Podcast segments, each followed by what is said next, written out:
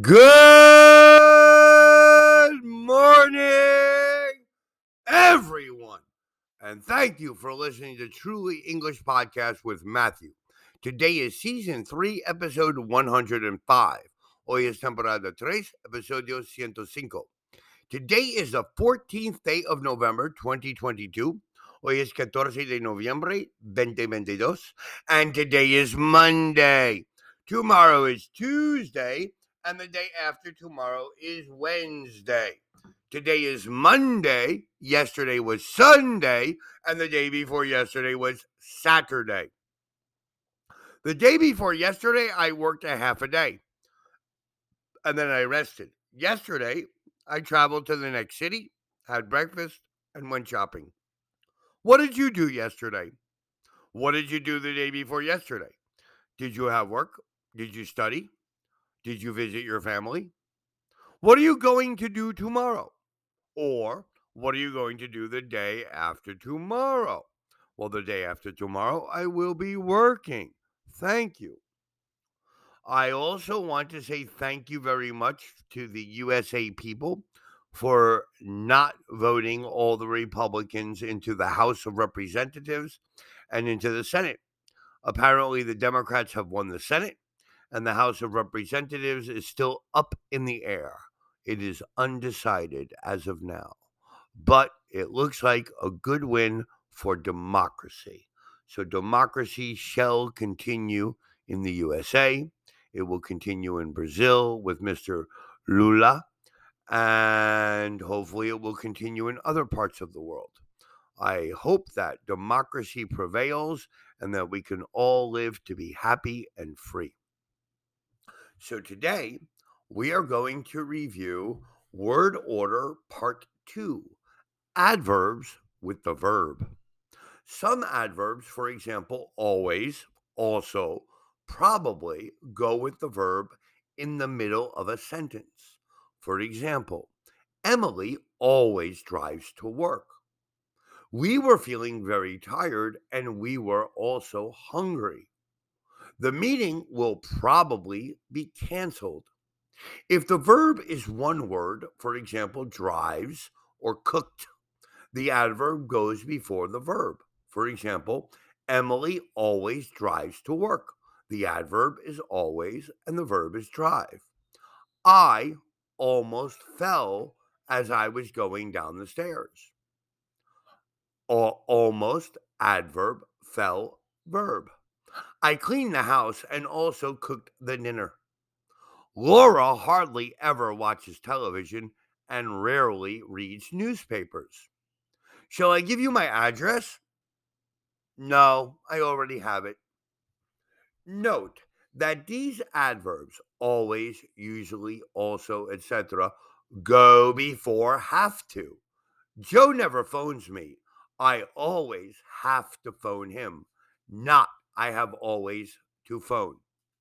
But adverbs go after the verb to be am, is, are, was, or were.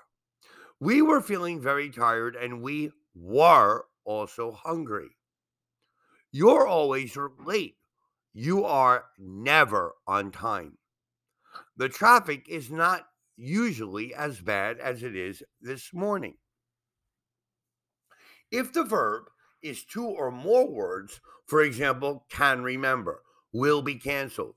The adverb usually goes after the first verb can, doesn't, will. I can never remember her name. Can, verb one, never adverb, and remember, verb two. Claire doesn't usually drive to work. Verb one is doesn't, verb two is drive, and the adverb is usually. So the adverb goes between the two verbs.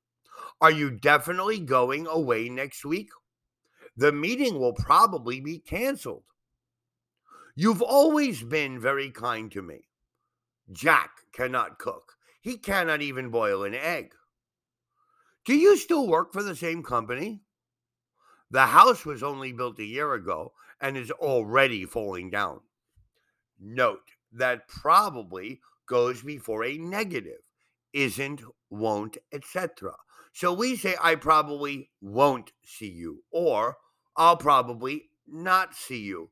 but not I won't probably. We also use all and both with the verb in the middle of a sentence. We all felt ill after the meal, not felt all ill. My parents are both teachers. Sarah and Jane have both applied for the job. My friends are all going out tonight. Sometimes we use is, will, and did, etc., instead of repeating part of a sentence.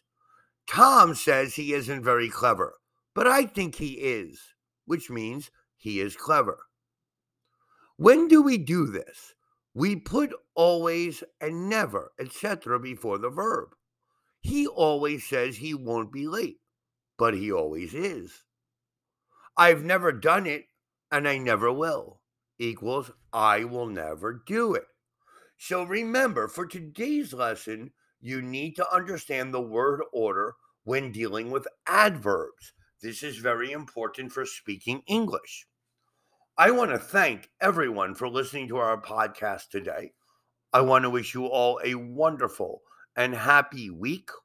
Um, a happy Thanksgiving in another week to everybody in the USA. And I want to wish you all a great and wonderful day. Please remember to send us any requests for future episodes, any comments, any criticisms to info at trulyenglish.com.mx or to our Facebook, Instagram, Twitter account under the name Truly English, or here in Anchor's podcast by Spotify. We can be notified through any of these platforms. You can also visit our website directly at www.trulyenglish.com.mx. And you can visit our website. You can send us a direct message using WhatsApp or an email, or just read about us, or download material, or listen to our podcast from our website.